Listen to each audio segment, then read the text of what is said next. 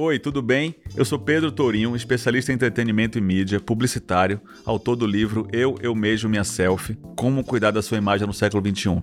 E esse é o Pocket Class do meu livro.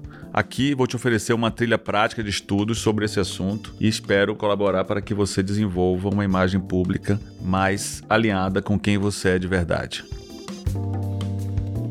Não é novidade para ninguém que a humanidade sempre se organizou em bandos, em grupos, a partir de interesses.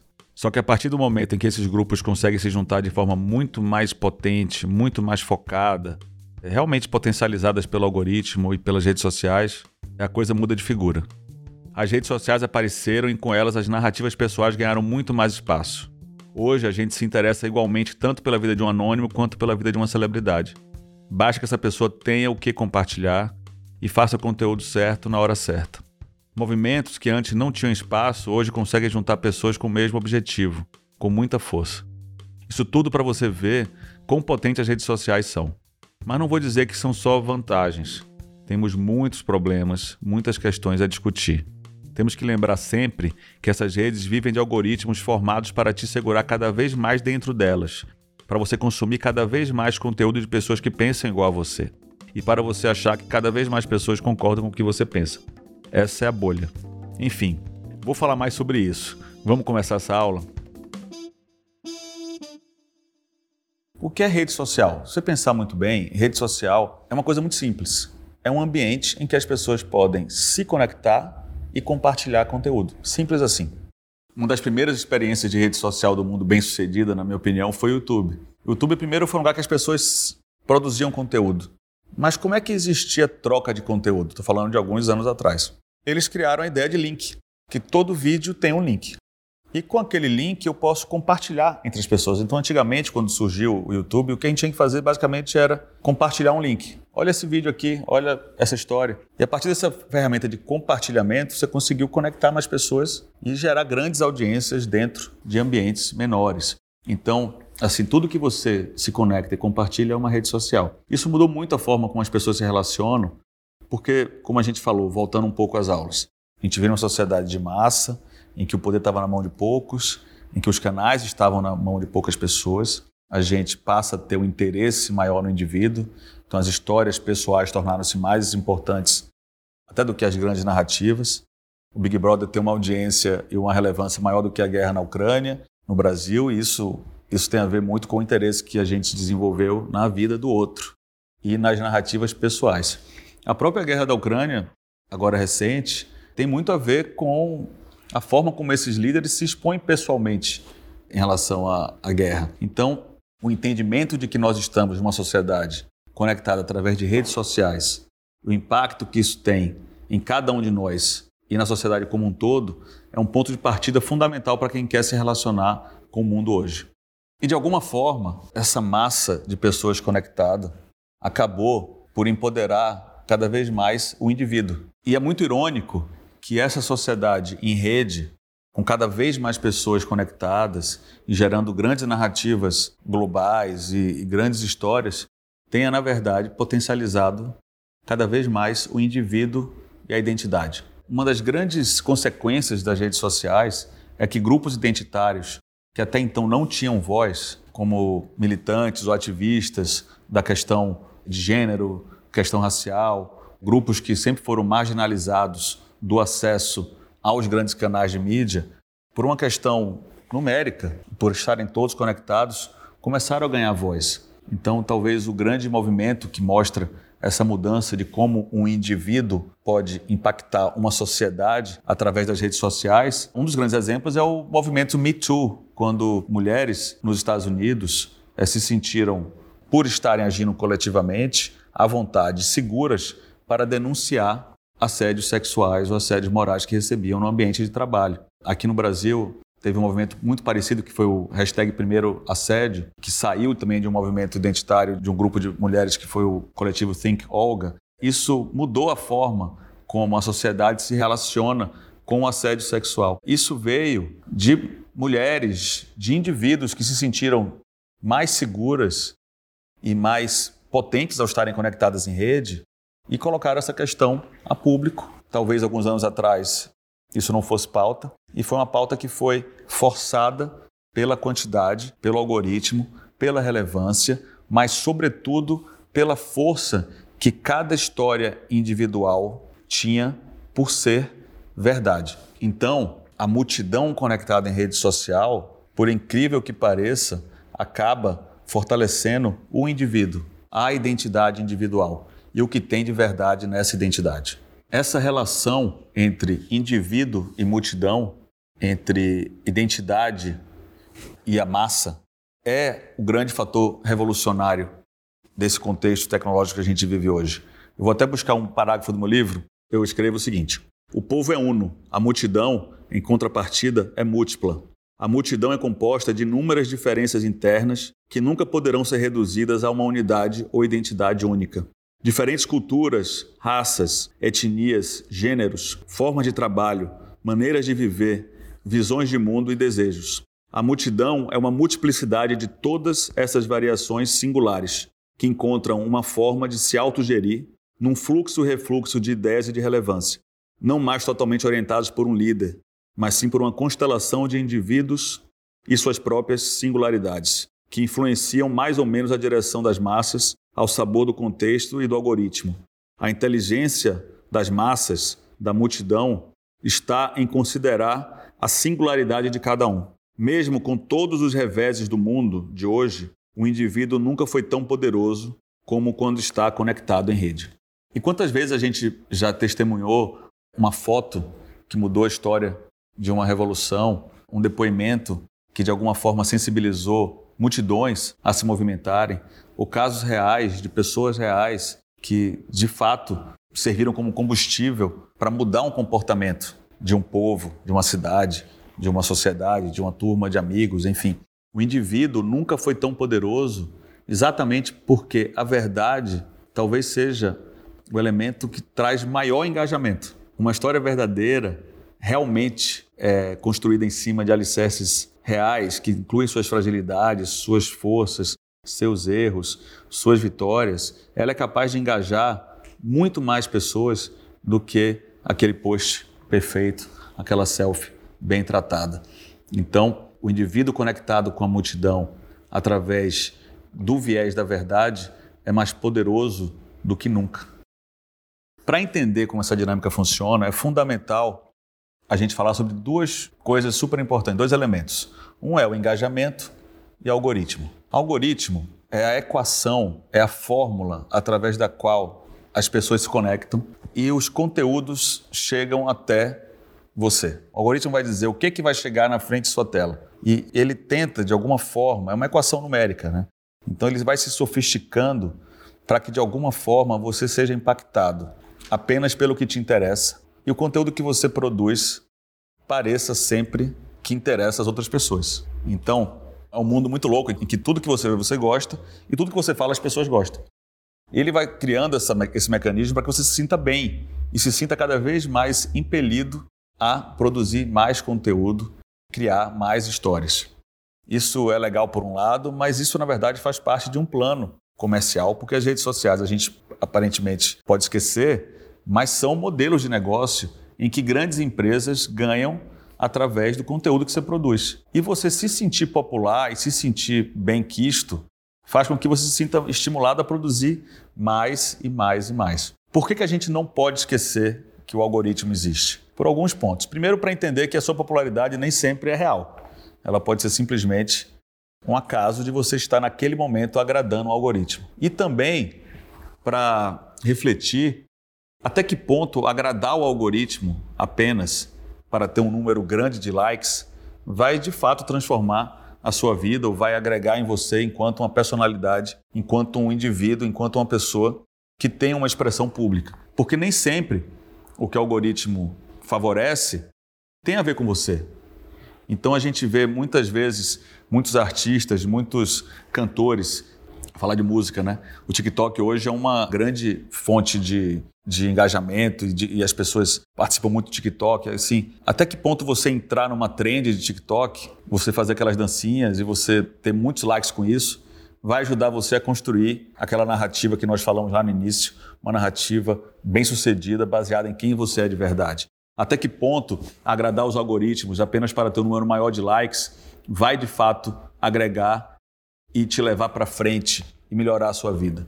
O entendimento de como os algoritmos funcionam é importante sim para a gente ter estratégias de monetização, estratégias para que a mensagem de cada um, para que aquela, aquele conteúdo criado ou aquela opinião atinja mais gente, mas ao mesmo tempo não pode ser 100% nossa bússola, porque a gente não tem obrigação e nem uma coisa que faça muito sentido e se expressar apenas para agradar os outros. Embora tudo na rede social nos leve a se comunicar em conjunto e a criar hashtags que vão virar trending topics, a você, se tudo que uma pessoa deseja para ter sucesso na rede é criar uma trend, por outro lado, ao simplesmente participar de outras trends para você se sentir popular, pode ser uma grande armadilha. Porque se você não for aquilo, se você está fazendo uma coisa apenas para receber likes, você acaba repetindo isso incessantemente apenas para obter likes, quanto isso transforma, quanto isso agrega de fato na sua imagem pessoal, na potência de sua imagem pessoal? Muitas vezes isso te leva numa direção completamente errada. Então, às vezes, com o ímpeto de agradar o algoritmo, de se sentir querido, de, de achar que sua opinião tem um peso maior porque recebeu um número maior de likes, a gente se sente obrigado a opinar sobre tudo, a participar de toda hashtag, toda discussão, toda tendência. De alguma forma, a gente se sente obrigado a estar ali, a opinar sobre tudo. Porque aquela opinião, naquele momento em que o algoritmo está favorecendo essa discussão, ela vai atingir muito mais pessoas. Então, por um lado, é uma estratégia de comunicação em rede social sim, está presente nas grandes discussões, porque elas têm maior engajamento. Você vai atingir mais pessoas se falar da coisa certa no momento certo. Mas, por outro lado, isso não pode virar uma prisão para você. Você se sentir obrigado a repetir opiniões, a produzir um conteúdo repetitivo apenas para se tornar mais popular ou para atingir mais pessoas de uma forma efêmera, uma forma simples, que não tem a ver com você, é uma grande armadilha, porque você acaba transformando a sua imagem na rede numa imagem que não tem nada a ver com você. É importante a gente entender que a arquitetura das redes sociais é inteira feita para isso. E muitas vezes é, a gente entra nessas discussões sem estar ciente disso. O que são os grandes cancelamentos se não são também necessidades ou oportunidades das pessoas se engajarem em grandes discussões? Essas plataformas ganham dinheiro com cancelamento. Então, muito mais às vezes do que uma discussão moral, é simplesmente muitas pessoas falando as mesmas coisas, exatamente porque tem muitas pessoas falando a mesma coisa. Esse é o chamado efeito manada. Eu falo disso porque está todo mundo falando disso. Isso que já é um acontecimento histórico, o boca a boca, né? O boca a boca é efeito manada. Está todo mundo falando disso, vamos falar da mesma coisa. Isso potencializado pelos algoritmos nessas grandes redes sociais é capaz de criar realmente narrativas gigantescas numericamente que atingem milhões de pessoas, mas que bem provavelmente são muito vazias para cada um daqueles indivíduos. Eles estão ali simplesmente reproduzindo um comportamento. São pessoas reais com um comportamento mecanizado, robotizado, de repetir, repetir, repetir, para engajar, engajar, engajar, ter uns likes acima da média, talvez ficar satisfeito naquele segundo porque o post bombou. Mas e depois disso? O que, que esse post fala sobre você? O que que estar nessa discussão agrega na sua vida? O que que isso vai favorecer que você ande para frente, que você se desenvolva, que seja bem sucedido? Até que ponto participar dessas trends está agregando na sua vida ou você simplesmente mais um número naquele composto geral de pessoas que repete a mesma mensagem, que cria o mesmo tipo de conteúdo para agradar um algoritmo que é patrocinado muitas vezes por uma marca e esse dinheiro não vai para você, vai para a plataforma. Então é muito importante a gente ter consciência de como o jogo funciona e como a gente quer se colocar nesse jogo. É importante entender o algoritmo, é importante se aproveitar dessas conversas para ter mais visibilidade, para que a sua verdade transpareça? Sim, desde que seja a sua verdade transparecendo e não apenas você tentando surfar numa onda que não é sua e nem vai te levar para lugar nenhum. Então muitas pessoas me perguntam, muito até sobre artistas, você acha que todo artista deve se posicionar? Como é que você vê a questão do posicionamento político, posicionamento em relação às questões da humanidade. Pessoas públicas são obrigadas a se posicionar? Não, obrigado não é. Eu acho que cada um tem a sua maturidade e tem o lugar em que se sente à vontade para falar. Grandes questões sociais, obviamente, eu prefiro artistas que se posicionam. É muito importante que as pessoas se posicionem, até que para que possam errar, porque, como a gente falou anteriormente, é o erro, é a imperfeição que vai gerar a sua imagem única, a sua personalidade, que vai te dar força. Então, é super importante que as pessoas se manifestem, que as pessoas se coloquem, que até aproveitem esses momentos de discussão para colocar sua opinião. Mas é fundamental o entendimento de que você não é obrigado a isso. Você não precisa falar sobre uma coisa, sobre um assunto que você não está preparado para falar. Você não precisa comentar sobre tudo. Você não precisa responder tudo que te perguntam. A sua coerência, a sua integridade pessoal é mais importante que qualquer uma dessas coisas. Também, um ponto super importante que eu acho que vale uma reflexão é que nesse ambiente muito barulhento de assuntos, de discussões, de trends, de hashtags, de cancelamentos, etc. Às vezes é muito difícil você achar um espaço de silêncio para que você possa criar o novo. E o grande desafio que a gente tem hoje é exatamente esse. Não é você fazer parte de uma trend, é você criar uma trend nova. Não é simplesmente dar um retweet numa discussão ou engrossar o coro de um debate como começar um debate. E para que isso seja possível, você tem que encontrar aquele momento de silêncio no meio da multidão, aquele espaço que muita gente chama até de ócio criativo, quer dizer, você conseguir parar, respirar, digerir e criar alguma coisa nova ou alguma coisa que de fato vale a pena ser dita e compartilhada. É assim que a gente se diferencia, não apenas entrando em discussões que já estão colocadas na rede. Então, essa consciência de como funciona o algoritmo, o engajamento, é fundamental para construir uma narrativa que seja só sua e que seja fundamentalmente baseada na verdade. Muita gente acha que o engajamento é fundamental para a validação da imagem, que é preciso ter muitos likes, milhões de likes ou milhões de seguidores para ser bem sucedido. E isso é uma armadilha que a gente entra e faz até sentido, porque quem tem muitos seguidores quem é muito relevante, quem atinge muito mais gente, tende a ser mais valorizado. Se isso te valoriza, se isso te coloca num lugar em que você está à vontade com quem você é e fortalece quem você é de verdade, pô, isso é maravilhoso. Você ser quem você é, entender como as redes funcionam e ter um puta engajamento, isso é, é de alguma forma ser bem sucedido nas redes sociais hoje, é exatamente isso. Mas buscar apenas o engajamento como se apenas o número de likes, o número de seguidores fosse te validar, é uma armadilha. Isso não funciona. Quantas pessoas a gente conhece que tem milhões de seguidores e que não tem validação para atravessar a esquina? Então, voltando para o que a gente sempre bate nessa tecla: verdade, verdade, verdade. Se você consegue ter um alto engajamento com quem você é de verdade, seus defeitos, suas qualidades, se sua narrativa está bem construída, aí sim você está usando as redes sociais de um jeito correto e de um jeito que vai ter um impacto na sua vida e na vida dos outros.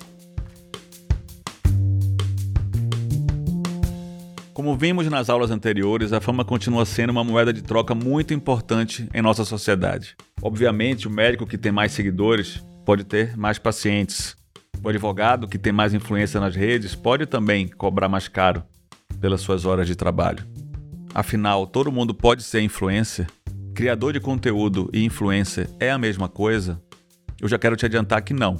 E agora você vai descobrir o porquê.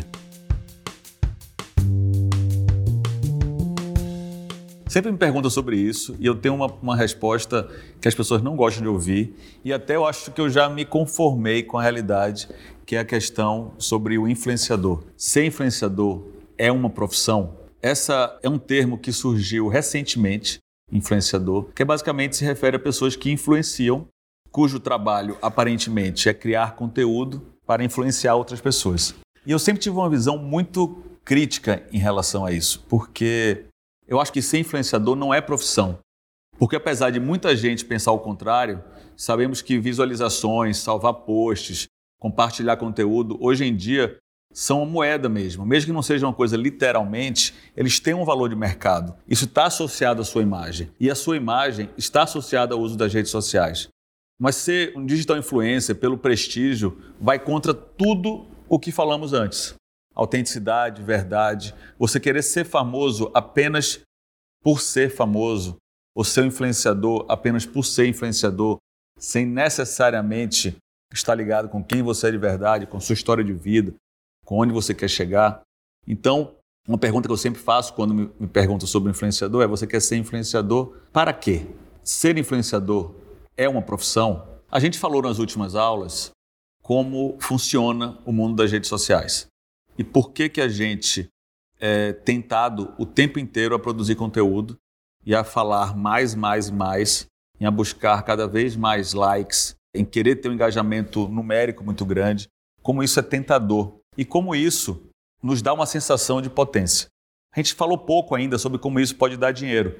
E realmente, assim, um alto engajamento, se você tem um números grandes de pessoas que você atinge, isso pode sim trazer retorno financeiro, isso pode ser o modo de vida de muitas pessoas. Não de muitas pessoas, mas de algumas pessoas. A gente tem uma sensação, às vezes, que é muita gente que ganha dinheiro com isso. E não é tanta gente assim que ganha dinheiro com isso. Mas sim, tem gente que ganha dinheiro com sua própria influência. E eu pergunto sempre o para que influenciar? Qual é o seu propósito na influência? A gente entendeu nas aulas passadas que é muito fácil cair nesse jogo de querer engajar por engajar, de repetir o que está sendo discutido, de surfar em ondas, de fazer trends, apenas para participar e para ter muitos likes. A questão do propósito é uma questão fundamental para tudo que você faz na vida e nas redes. Sempre se perguntar por que você está fazendo aquilo. O que é que te leva a, a trabalhar, a produzir, a se engajar, a se relacionar. Se a resposta for dinheiro apenas, ou pior, muitas vezes as pessoas não fazem nem isso por dinheiro, fazem isso apenas por fama, para ser famoso, tem alguma coisa de errado aí. Eu trabalhei anos com celebridades e nesse mercado de mídia e eu já vi pessoas fazendo coisas impublicáveis para serem famosas, assim. E, e muitas vezes isso leva a uma fama muito efêmera, uma fama que não, não passa da segunda semana. Você atender os algoritmos não quer dizer que você está sendo realmente relevante. Então a gente tem que buscar muito mais relevância do que fama, porque a fama vazia só para ser famoso, ela não dura muito. E ela faz mal à cabeça das pessoas, tanto para quem está consumindo, quanto para também quem está bancando de alguma forma essa mentira. Agora, é importante dizer que os influenciadores existem. Existem aquelas pessoas que foram as primeiras a criar determinados assuntos, que realmente, por conta do seu conhecimento, de sua jornada, do seu propósito de vida, tornaram-se pessoas realmente relevantes, que influenciam positivamente as pessoas ao seu redor, que têm uma rede de público, de consumo, de audiência, que realmente se engaja com tudo que fazem e que monetiza com isso. Então, nesse ponto, a influência sim vale muito dinheiro, mas de onde é que parte a influência? Qual é o ponto principal para se originar essa, essa entidade que é o, o influenciador? A influência parte da autenticidade, parte de, de quem você é, de sua história, do seu conhecimento, do seu propósito e do que você faz. Isso até é um bom parâmetro para a gente separar o que é um creator do que é um influenciador, puramente. O creator, como qualquer artista, como qualquer comunicador, ele tem uma ânsia, uma necessidade de expressar alguma coisa. Seja pela troca, seja por estímulos que ele tem existenciais, seja por desejo de aplicar uma técnica, seja por desejo de impactar a sociedade de alguma forma. Isso parte de um interesse muito genuíno em conectar para impactar. Esses criadores estão mudando completamente a cena do, de mídia no mundo, a cena do mercado de comunicação, do mercado de arte, porque esse desejo de conectar, essa capacidade de trazer a sua jornada e colocar ela no mundo, se conectar com mais pessoas, de fazer tudo isso acontecer, associada às novas plataformas que permitem que a gente consiga produzir cada vez mais informação e conteúdo e espalhar pela sociedade, é uma verdadeira revolução, gente. Porque hoje a gente começa a conhecer pessoas que a gente não teria acesso, a gente é impactado por ideias que não chegariam até nós e a gente se encanta com produtos de audiovisual que talvez só o cinema pudesse nos dar essa sensação lá atrás. Então é muito importante assim saudar essa influência que se coloca cada vez mais acessível, mas ela não pode virar uma obsessão, uma compulsão de ser influente por ser influente, de ter um engajamento por ter engajamento. Qual é o seu propósito? Essa é a grande questão. Muita gente vê uma contradição entre ser autêntico, ser de verdade e ganhar dinheiro com isso. A gente tem que separar o sucesso profissional e financeiro da vida pessoal, no sentido de que o dinheiro e o sucesso é consequência de uma existência rica, conectada, que tem impacto na vida das pessoas e não o oposto. Até teve uma das aulas que eu falei sobre isso. Né? Antigamente as pessoas queriam ser celebridades para ser influentes. Hoje as pessoas querem ser influentes para assim se tornar celebridades. E para quê? Essa é uma grande questão que a gente tem que fazer. É muito importante a gente ficar atento para que essa corrida pela, pela influência não seja aquela corrida do ouro de tolo, buscar uma mina de ouro que não existe. Porque a gente vê muitas pessoas achando que essa influência, que esse poder de ser um influenciador está muito próximo. E é exatamente isso que as plataformas de redes sociais querem que aconteça. Que a gente ache cada vez mais que é mais influente, que é mais relevante, quando na verdade a gente está trabalhando de graça para essas plataformas ganharem dinheiro. Então, eu acho que a gente tem que, na verdade, assim, parar tudo que está fazendo, parar de pensar em como ter like, em como ter engajamento, em como ser influente, em como fazer o seu primeiro public post e olhar um pouco para dentro e pensar: o que é que tem em mim, na minha história, no que eu penso, no meu propósito, que eu posso entregar para essas redes sociais, para a sociedade, para quem me acompanha, que vai ter realmente um impacto, que vai realmente tocar no coração dessas pessoas. E esse desse engajamento real, desse engajamento que vem, que parte de uma realidade, de uma inspiração que você pode provocar nas pessoas, esse engajamento tem muitas possibilidades, muito mais do que qualquer receita de bolo que você tenha vontade de seguir, de te trazer uma relevância. E a relevância é o primeiro passo para a influência. E a influência pode vir a ser monetizada. E se vier a ser monetizada, ou seja, se te der dinheiro, ótimo, não tem nenhum problema nisso. E quantos casos nós temos, acho que cada um de nós pode conhecer alguns casos, de pessoas que, por conta de sua paixão por um assunto, por um determinado conhecimento, tornaram-se pessoas de uma relevância importantíssima para a sociedade. Nós temos essas pessoas, por exemplo, agora por conta da Covid, que já eram grandes pesquisadores de doenças desse tipo, de como vírus podem se transformar de pandemia para epidemia, etc., que se tornaram grandes pontos de referência para a sociedade nesse período de pandemia. Assim também como outras histórias muito inspiradoras de pessoas que, por conta de suas paixões, seja por serem dançarinos, artistas plásticos, escritores, poetas, que tiveram a chance de ter seu trabalho de seu trabalho chamar a atenção das pessoas nas redes, isso virá um grande negócio, ou pelo menos uma história que inspirou a transformação de muitas outras histórias. Isso é muito mais importante que ser influenciador. Isso é ser relevante. E é isso que a gente tem que buscar. Para chegar nesse ponto, ser inspirador e ser relevante é muito mais importante do que simplesmente poder fazer um public post ou poder apenas tornar um influenciador. Uma vez eh, me chamaram para fazer uma aula num, de uma pós-graduação de uma faculdade e eu não pesquisei muito qual era o assunto do curso em si. Como era um professor muito amigo, eu acabei indo sem perguntar muito. E a primeira pergunta que me fizeram foi: como é que faz para ser um influenciador? E eu acabei com essa pergunta porque, como a gente já falou aqui, eu não acredito que influenciar é profissão. E no final o curso era um curso de influência, era um curso de como ser influenciadores. Então foi um mico. Então, assim, nessa aula de hoje eu queria bater muito nessa tecla de que influenciar não é profissão.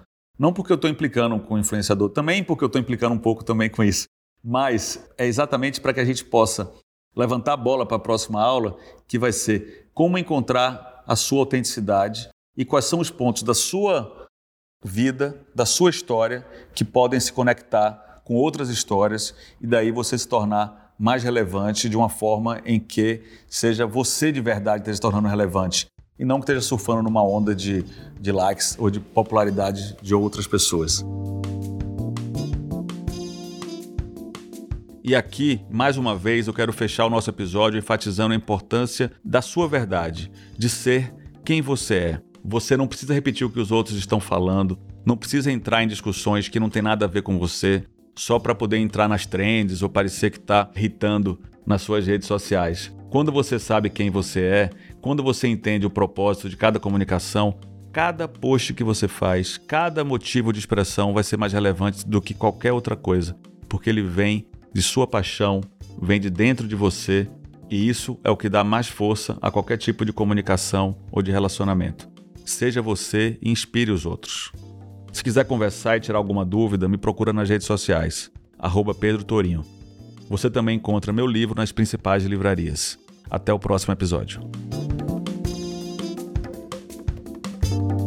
Esse podcast é baseado no livro Eu, Eu Mesmo Minha Selfie, Como Cuidar da Sua Imagem no Século XXI, escrito por mim mesmo, publicado pela Companhia das Letras Portfólio Penguin. O conteúdo foi gravado pelo time da Play 9 e os episódios finais foram editados por Jéssica Correia. A trilha original é de meu amigo Ubuntu.